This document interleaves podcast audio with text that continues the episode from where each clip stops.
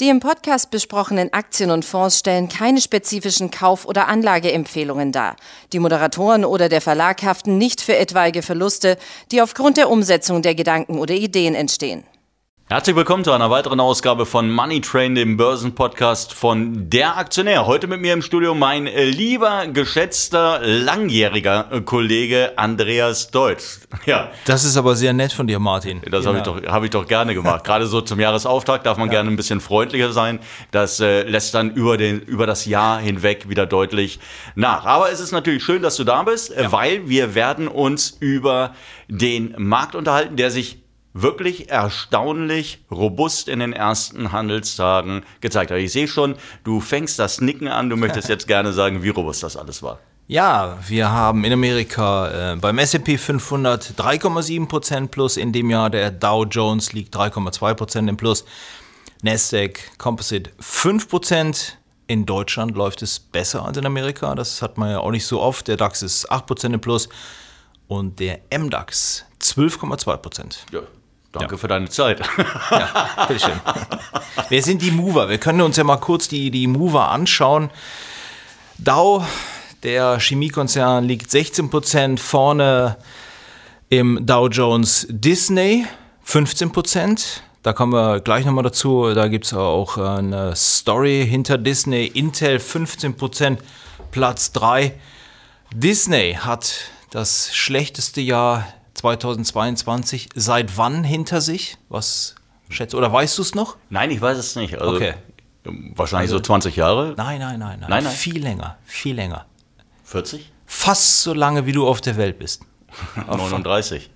Seit 1974. Seit also 2022 war das schlechteste Jahr für Disney-Aktionäre seit 1974. Da war wirklich komplett der Wurm drin. Man hat ja dann auch den CEO äh, rausgekickt, den äh, Bob Chapek und Bob Iger. Ey, was überstürzt, wie, wie, wie, ich persönlich finde, weil ich fand jetzt gar nicht, dass der so einen schlechten Job gemacht hat, mal abgesehen davon, er war ja von Bob Iger selbst als Nachfolger ja. aufgebaut worden. Ja, ja. ja, aber offensichtlich war man ja nicht damit zu, beziehungsweise man hat ihm, glaube ich, nicht zugetraut, dass er das Streaming-Geschäft, was ja äh, sehr kostenintensiv ist, äh, dass er das recht schnell in die Gewinnzone führen kann. Und damit hat der Markt auch ein Problem gehabt, offensichtlich.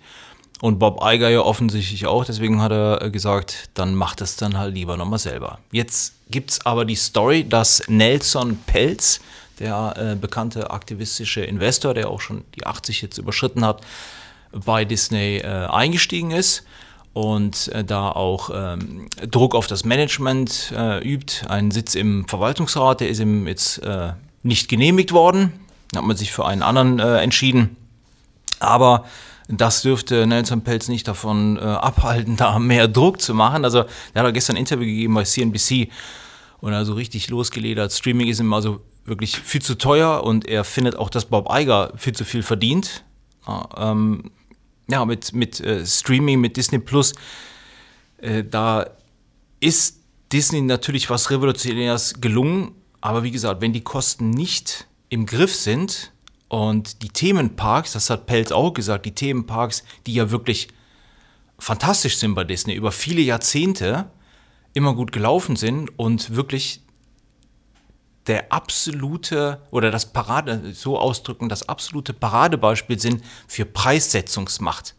Nichts anderes auf der ganzen Welt konnte über all die Jahrzehnte immer wieder die Tickets so erhöhen, die Preise so erhöhen, wie die Themenparks bei Disney. Die Leute haben es mitgemacht. Die Leute haben es mitgemacht. Also nichts ist so im Preis gestiegen wie ein Eintritt bei Disney World oder Disneyland. Jedenfalls hat er damit ein Problem, weil er sagt, das geht einfach im Moment unter alles ordnet sich bei Disney äh, dem Streaming-Bereich zu und der ist defizitär.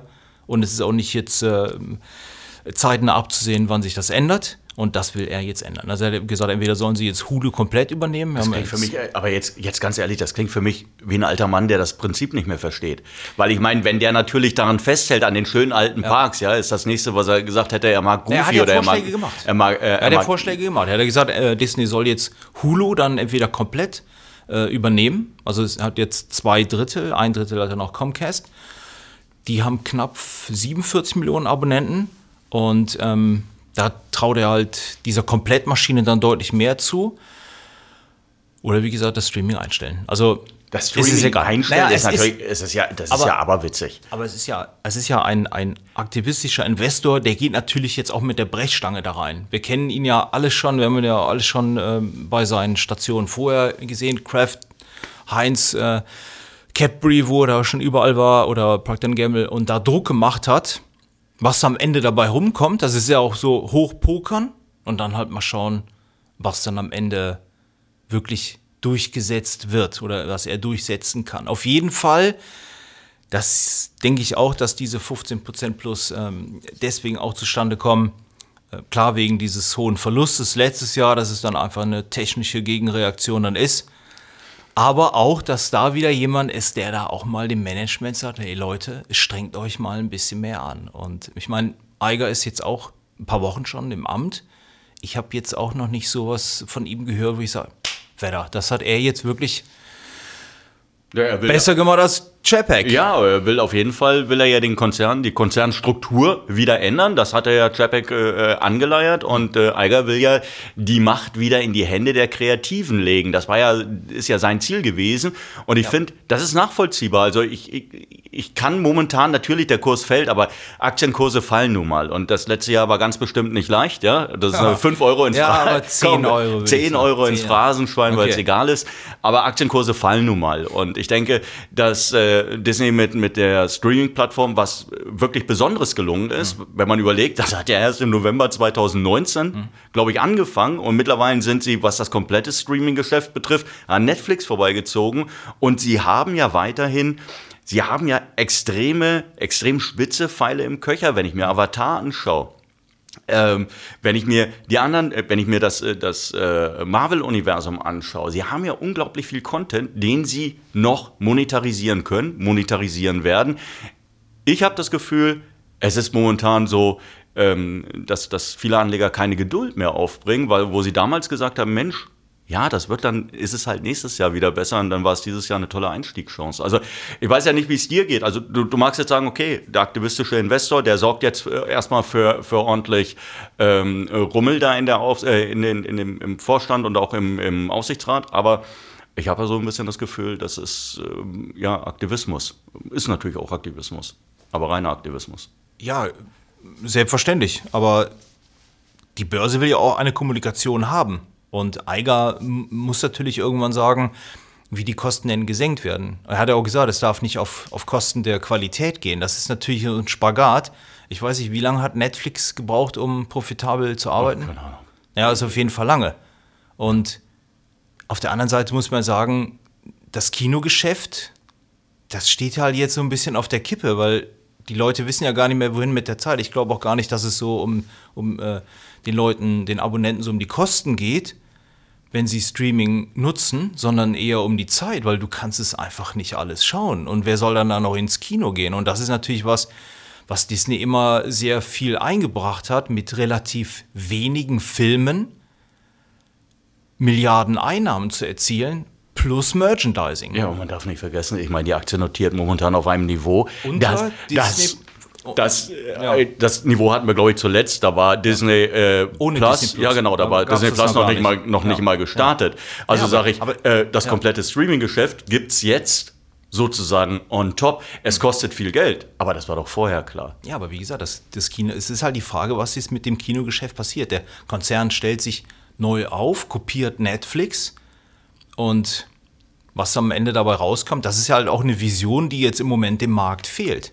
Und Chapek hat schlecht kommuniziert, wirklich. Das war meiner Meinung nach gar nichts. Und Eiger muss es jetzt besser verkaufen. Und wenn du sagst, das soll jetzt wieder in die Hände der Kreativen, ähm, schauen wir mal, was am Ende dabei dann finanziell dann rauskommt. Also ist auf jeden Fall eine spannende Story und Die wird uns auch das ganze Jahr über begleiten, glaube ich. Disney ist ein Top-Konzern, aber langfristig natürlich ist die Aktie immer so ein bisschen hinter ihren Möglichkeiten geblieben.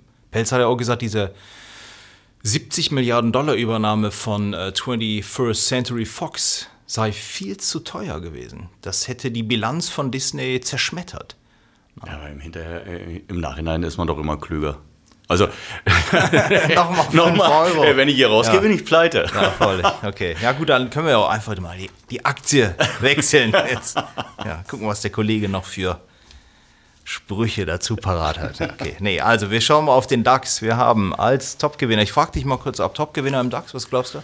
Hm, Top-Gewinner im DAX würde ich sagen Adidas. Zalando. Ja, war ja knapp daneben. Plus 26 Prozent Die ist wirklich gut gelaufen, was Ja. mich ein bisschen wundert, weil das Wetter ist ja, man sagt ja immer, die, die Modeunternehmen, sie sind ja davon abhängig, dass das Wetter auch zur Saisonalität passt. Und klar, wir hatten im, im Dezember, glaube ich, mal kurz minus 20 Grad, da habe ich mir wirklich ähm, den Hintern abgefroren bei mir in, meiner um, in meinem ungedämmten Haus, aber danach ist es ja sofort warm geworden. Also fehlt mir so ein bisschen die Idee, dass es äh, die tolle Geschäfte gemacht haben könnten im Ich letzten glaub, Quartal. das, das spielt überhaupt keine Rolle bei der Gegenbewegung von Zalando. Ich meine, die Aktie war zwischenzeitlich 80 Prozent vom Hoch gefallen und hat auf dem Niveau von 2014 notiert. Also praktisch kurz nach dem Börsengang. Die haben ähm, in Rekordzeit diese ganzen Corona-Gewinne wieder abgegeben. Und das ist ja noch das gleiche Unternehmen. Also wir haben ja immer noch diesen Online-Modehandel als Mega-Wachstumsmarkt. Und das Unternehmen hat auch Fortschritte gemacht in Sachen äh, Reduzierung der Retourenquote. Also diese, diese virtuelle Kabine, das ist auf jeden Fall ein, ein sehr guter Weg, weil die Retourenquote ist ja immer noch sehr hoch in der, in der Branche, über 30 Prozent. Und Zalando ist Marktführer mit über 50 Millionen aktiven Kunden. Das war dann, der Crash war einfach viel zu übertrieben. Viel zu übertrieben. Und Ja, glaubst wie du, gesagt, dass es dann weitergeht? Oder? Ich meine, wir hatten ja, ich kann mich daran erinnern, wir hatten in einer der Ausgaben, war es im Herbst, war es im Spätherbst 2022, hatten wir ja tatsächlich Zalando mal mit als Kaufchance. Ich glaube, in so einer ähm, Optionsscheinstrategie. Die, Mon die Monster Trades. Die hatten wir. Monster Trades, genau. Die hatten wir zu Halloween. Da war Zalando mit dabei, ja. Und der Schein müsste jetzt 350 Prozent im Plus sein, ja. Das Faktorzertifikat damals, ja. ich weiß noch nicht mehr, Aber wer die Empfehlung gut. gegeben hatte. Hm. Das war. da wollen wir doch jetzt bescheiden sein. ja. Also Platz 2 im DAX, was tippst du? Ich bleibe immer noch bei Adidas, aber vermutlich dann auch nicht, ja? Ach, ah, Moment, die Immobilienwerte sind wiedergekommen. Sehr gut. Ja, dann ist es wahrscheinlich Vonovia. Vonovia, richtig. Plus 23 Prozent. Da war dann irgendwann auch all- nahezu alles Negative eingepreist. Ich wollte sagen, da war doch irgendwann Ja. eingepreist, dass sie keine Mieter mehr haben. Also Völlig, äh, ja, ja. muss ja gewesen sein, weil bei allem, was ich äh, gelesen hatte, natürlich, ähm, ich glaube, irgendwann hatten sich sogar die Aufsichtsbehörden gemeldet, hatten gesagt, ey, passt auf, ähm, ihr solltet vielleicht mal Rückstellungen bilden, weil das nächste Jahr wird für euch ganz schön teuer werden, wenn ihr ähm, bei diesem Inflationsszenario dann natürlich die laufenden Kosten bestreiten müsst. Aber ähm, da gebe ich dir recht, irgendwann hat das ein Niveau, ein Ausmaß erreicht gehabt, wo Dann eigentlich dreht es einfach dann wieder, ja. Und das ist ja jetzt auch bei Vonovia. Ich meine, in Deutschland kam jetzt die Meldung, auch 700.000 Wohnungen fehlen in Deutschland. Ne? Das ist ja jetzt, der Markt ist ja jetzt nicht so, dass Angebot, Nachfrage da Aber trotzdem ist unser Kollege Thomas Bergmann, der ja bei uns, sehr empfohlen. Der hat die empfohlen. Er Die ist wieder laufende Empfehlung. Ah ja, Also genau. Er war, er war ja eine Zeit lang skeptisch. Er hat ja, er hat ja, klar, gesagt, zu Recht ja auch. er hat ja gesagt, hm, das könnte noch schwierig für, Mhm. werden für die. Ähm, sie versuchen ja auch ein großes Paket abzustoßen. Also er ist Mhm. Ja. da nicht ganz im Klaren gewesen, aber jetzt hat er gedreht, die, seine Meinung. Ja. Continental ist übrigens Dritter, 20 Prozent im Plus. Und Platz 4 ist im DAX Bayer, 18 Prozent.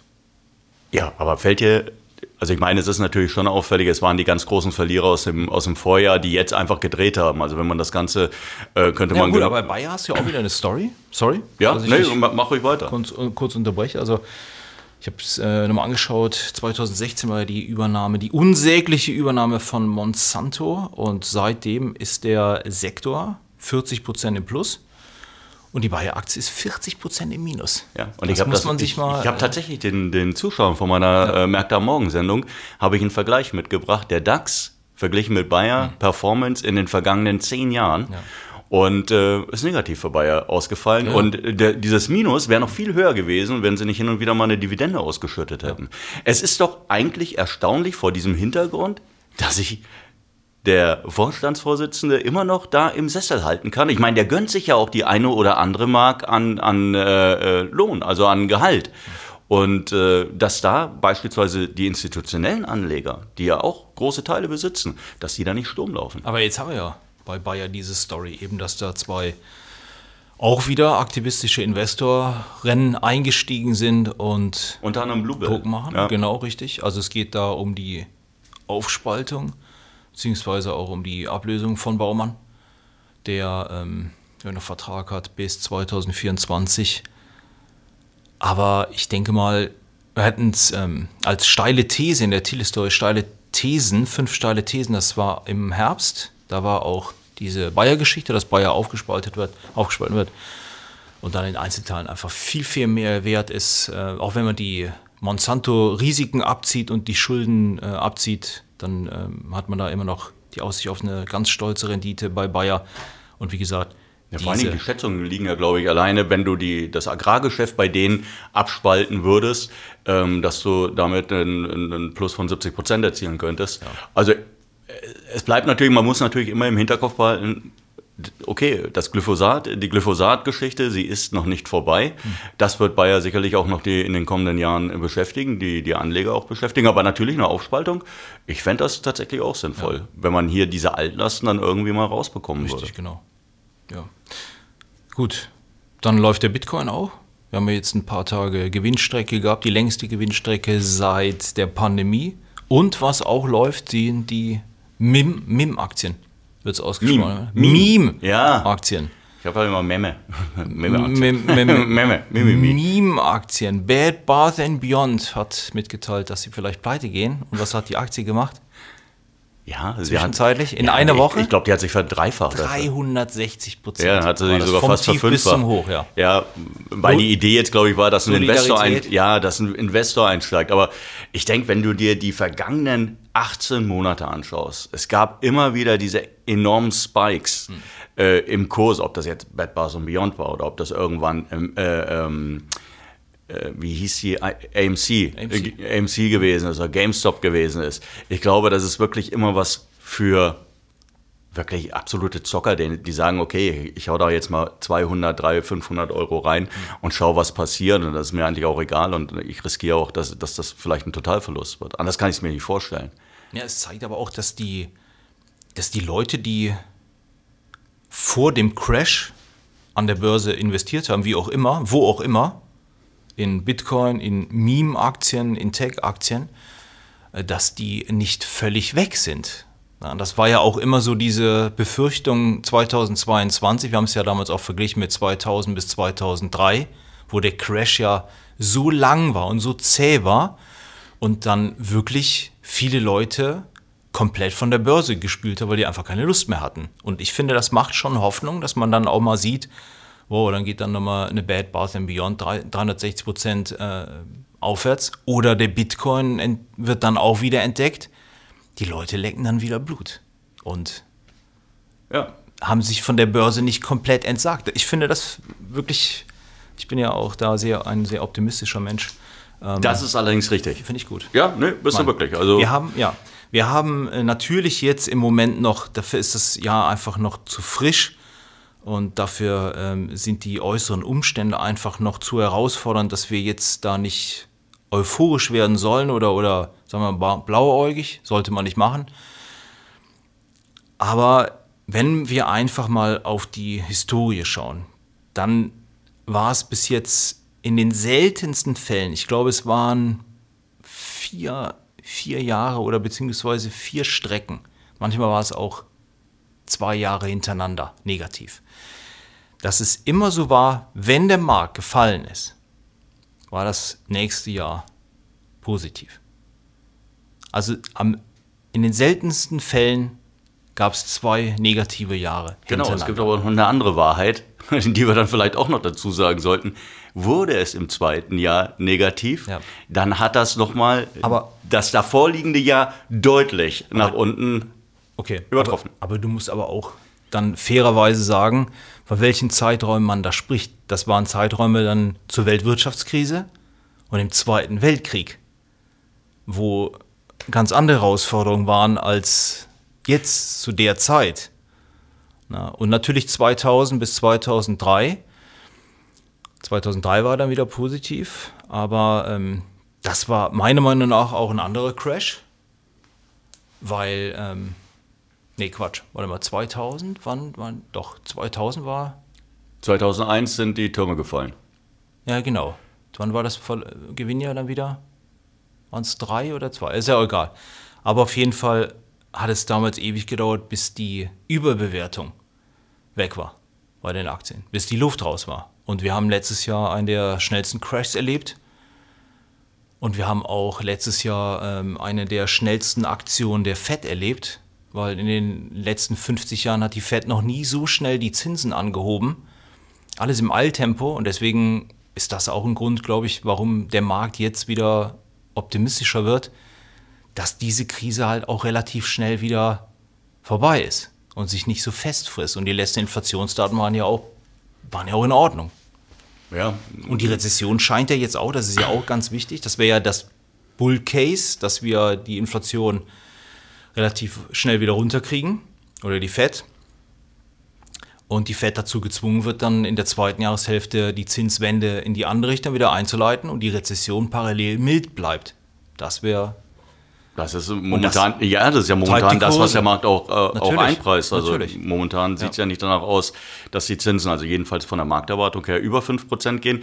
Ich denke mal, der Markt erwartet das. der? Markt erwartet Zinsen unter 5%, Richtig, genau. währenddem die Ja. FED Über 5%, Zinsen ja. Genau. über 5% erwartet. Es ist allerdings so, dass die Argumentation äh, der Marktteilnehmer auch in die Richtung geht, äh, die haben schon vorher nicht gewusst, was sie machen und sie werden auch diesmal wieder überrascht sein von, von der Realität, also in Bezug auf die Notenbank und auf Jerome Powell. Ähm, und sie werden deshalb letztlich, wie du es gesagt hast, äh, dazu gezwungen sein, in der zweiten Jahreshälfte tatsächlich die, die Zinsen erstmals zu senken. Das finde ich aber ziemlich optimistisch. Und äh, Ja gut, aber sie können sich ja auch nicht leisten, die Wirtschaft kaputt zu machen. ähm, ja, Also wobei sie ja, nein, wobei, wobei sie mehrfach in den vergangenen Monaten immer wieder gesagt haben, es geht erstmal darum, die Inflation in den Griff zu bekommen und e- erst dann werden wir uns wieder um die Wirtschaft kümmern und wir werden in Kauf nehmen, dass die Wirtschaft unter Umständen äh, nach unten läuft. Also die, diese Zertrümmerung der Nachfrage, über die ja letztendlich dann eine Senkung der Inflation äh, ähm, vorangetrieben wird. Äh, Das ist das Ziel der amerikanischen Notenbanken. Deshalb glaube ich, ich sehe es momentan etwas sehr optimistisch. Ich denke, äh, da sind viele Variablen, die so noch gar nicht eingepreist sind. Klar, wir sehen momentan die Inflation, die runtergeht, weil natürlich auch die Spritpreise nach unten laufen, die Energiepreise, also insgesamt hier Gaspreise beispielsweise, die nach unten laufen. Ähm, das war durchaus zu erwarten, aber in wichtigen Bereichen, Lebensmittel beispielsweise, sehe ich dieses, äh, sehe ich die nachlassende äh, Teuerung noch nicht in dem Maße. Und ob dann die Preise zurückkommen, das wage ich mal komplett zu bezweifeln. Ja, das ist auf jeden Fall ein, ein Risiko, dass sich das dann festfrisst. Das sagen ja auch äh, renommierte Volkswirte gerade im Handel. Und das sind ja mittlerweile teilweise Exzesse, die da gespielt werden. Also ich weiß nicht, ob das, äh, du hast es auch mitbekommen, äh, diese Preissteigerung bei Eiern in Amerika. Der Verdreifacher, Preisverdreifacher. Wahnsinn. Für ein Dutzend Eier zahlen die teilweise über 7 Dollar. Das sind äh, 300 Prozent innerhalb von einem Jahr. Gut, die hatten auch viele Vogelgrippefälle, aber Ja, es sind viele, also- die da auf die, eben auf Ja. diesen Zug aufspringen. Und ich finde Ja, es, ja. ich, aus, aus meiner Sicht, jetzt bin ich natürlich, ich bin großer Freund des Kapitalismus, so wie du auch. Ja? Und äh, Wirtschaftswachstum gehört natürlich dazu. Auf der anderen Seite muss ich sagen, ähm, wenn ich die Wahl hätte zwischen diesen ganzen Subventionsprogrammen, die aufgelegt werden und die ja zu Lasten irgendwann de, natürlich de- des Steuerzahlers gehen, weil das sind ja Steuermittel, die da aufgewendet werden. Und dann, dann würde ich doch eher sagen, ich versuche mal hier vielleicht ein bisschen die Bremse reinzuhauen und mir dort, wo Leute wirklich oder wo Unternehmen einfach nur auf den Zug ausspringen und sagen, wir sind jetzt auch teurer, ja, da einen Riegel vorzuschieben und zu sagen, nein, seid ihr nicht. Ja, für einen, gewissen Zeit, für einen gewissen Zeitraum. Ich weiß, das klingt wieder nach Verbot und das klingt nach Sozialismus. Das soll es überhaupt nicht. es ja. Das aber ja das, das soll es ja überhaupt nicht sein. Man kann aber natürlich, man kann ja eine Wirtschaft auch lenken. Und man kann natürlich von vornherein diesen Unternehmen dann den, die, die Luft aus den Segeln nehmen und sagen, hey, pass auf, ihr solltet uns dann schon genau erklären können, weshalb ihr eure Aber- Preise derartig stark äh, äh, gesteigert habt. Ansonsten nehmen wir euch die Gewinne wieder weg und die gehen dann wieder zugunsten der, der Gemeinschaft. Weil es wird ja auch von der Gemeinschaft genommen. Das kann ja nicht sein. Das hatten wir schon bei den ganzen Masken, äh, bei den ganzen Maskengeschichten. Mit Corona haben wir das äh, vielfach erlebt, dass hier ähm, tatsächlich sich Unternehmen bereichert haben auf Kosten der Allgemeinheit. Und ich glaube, irgendwo muss man da auch mal eine Grenze ziehen, weil ansonsten haben wir irgendwann wirklich amerikanische Verhältnisse. Und ob wir das haben wollen, genau so, wie wir es wie dort drüben sehen, das wage ich dann doch eher zu bezweifeln. Aber der Kunde muss es ja nicht mitmachen. Also klar, der muss seine, seine Gas- und seine Stromrechnung bezahlen, da hat der Staat ja schon was unternommen. Aber ich bin ja jetzt auch nicht gezwungen, mich in ein Café zu setzen und 4,50 Euro für ein halbes Stück Kuchen mittlerweile von der Größe her und äh, was weiß ich, 4 Euro für eine Tasse Kaffee zu bezahlen. Da hast du, da hast du völlig recht, aber ich meine, ich bin auch einkaufen gegangen, also ich, ich bin einkaufen gegangen, äh, logischerweise in den vergangenen Monaten, ja, und habe irgendwann für einen Pfund Butter 3,40 Euro bezahlt oder 3,20 Euro bezahlt. Ja, aber ich sag, das aber, muss, muss man mir bitte ja. mal erklären. Natürlich ja. kann ich sagen, dann verzichte ich auf die Butter, aber alles andere war ebenfalls extrem teuer geworden. Ja, aber du hast ja jetzt auch diese Entwicklung, wir hatten ja auch die Aktie von Walmart öfter im Heft, dass die Discounter das wirklich sehr clever machen, auch bei der Werbung, dass sie wirklich den Leuten zwei Einkäufe zeigen mit den Waren. Einmal von den Markenherstellern und einmal von den Eigenmarken. Und letztens war doch die Werbung von Aldi und du zahlst wirklich die Hälfte für die Eigenmarken. Und dann regelt das der Markt dann wahrscheinlich so. Und schau dir die Aktienkurse, kannst du sie halt selber von Dollar General oder Walmart das sind halt wirklich dann Unternehmen, die einfach sagen, nee, wir gehen dann jetzt halt so in die Offensive. Ja, ja nur das kostet Zeit. Das kostet es, es kostet halt einfach es, Zeit und manche ja. Leute haben diese Zeit nicht. Ich, ich kenne Statistiken, also ich schaue mir ja auch die ganzen Statistiken an. Ich sehe, dass viele Menschen mittlerweile von ihren, von ihren Ersparnissen leben. Eben gar nicht mehr, weil, weil sie eben nichts mehr frei zur Verfügung haben. Ja. Und das bedeutet ja, es entwickelt sich in eine, in eine für uns sehr ungünstige Richtung. Und was wir in Deutschland sehen, passiert natürlich auch in den, in den USA. Ja, und äh, da vielleicht noch eine, eine, Nummer heftiger, weil die Amerikaner ohnehin eine geringe Sparneigung haben. Hm. Ähm, ja, es ist nur meine Meinung und äh, da kann jeder natürlich seine eigene haben. Ähm, bin mal gespannt, wie sich das Ganze ausspielen wird und wie wir das in den kommenden Monaten, wie, wie sich das in den kommenden Monaten konjunkturell entwickeln wird. Ich denke, dass wir zumindest in eine leichte Rezession eintreten werden oder eine leichte Rezession bekommen. Ähm, da bin ich allerdings mittlerweile fest überzeugt.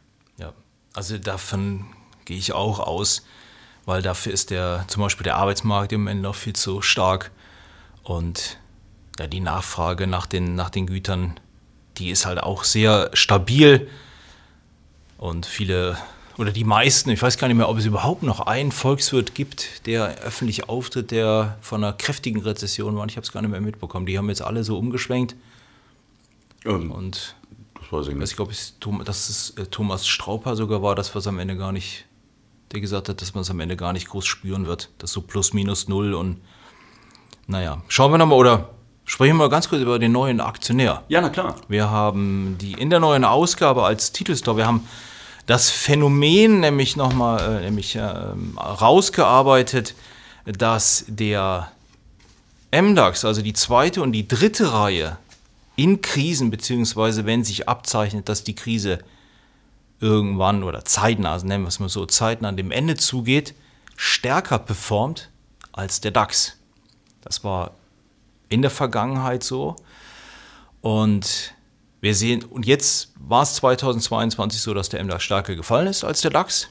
Ich habe es eingangs gesagt, jetzt ist der MDAX 12% vorne und der DAX 8%. Also die Chancen stehen unserer Meinung nach ziemlich gut, äh, dass der MDAX jetzt auch wieder da einen ähm, besseren Turnaround hinlegt als die Blue Chips und da seine langfristige Outperformance noch verbessert. Ich habe es nochmal hier kurz dabei, die Zahlen seit 2000.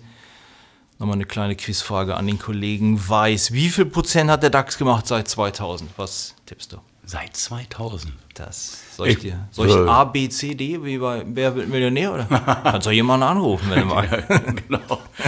Ich würde sagen, der, der, hat wahrscheinlich seine Durchschnittsrendite von, von um die Okay, ich gebe dir zwei zur Auswahl. Okay, okay? Also, was hat der DAX gemacht? A 200 Prozent oder B 115? 200. 115, richtig, sehr gut. Und der MDAX hat A 590 oder B 300? Der DAX hat nur 115 Prozent gemacht. Ja.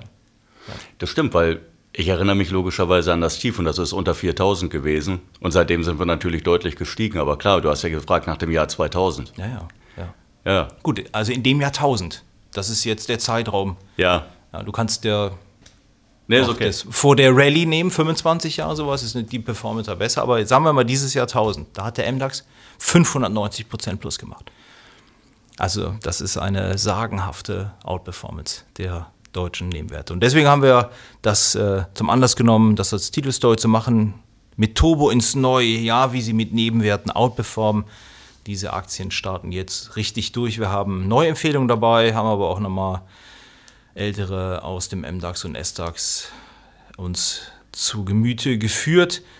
Haben natürlich auch viele weitere Themen im Heft. Zum Beispiel der Kollege Jochen Kauper, der hat fünf Ideen für Tesla, fünf Forderungen an Elon Musk, damit das Hat er sich Trauerspiel. eigentlich gemeldet? Weil wir Elon- hatten ihn ja angeschrieben Elon und hatten, Musk? ja, natürlich, wir hatten ihm doch gesagt, hör zu, äh, wenn die Aktie wieder steigen soll, dann musst du das, das, das, das, das verändern.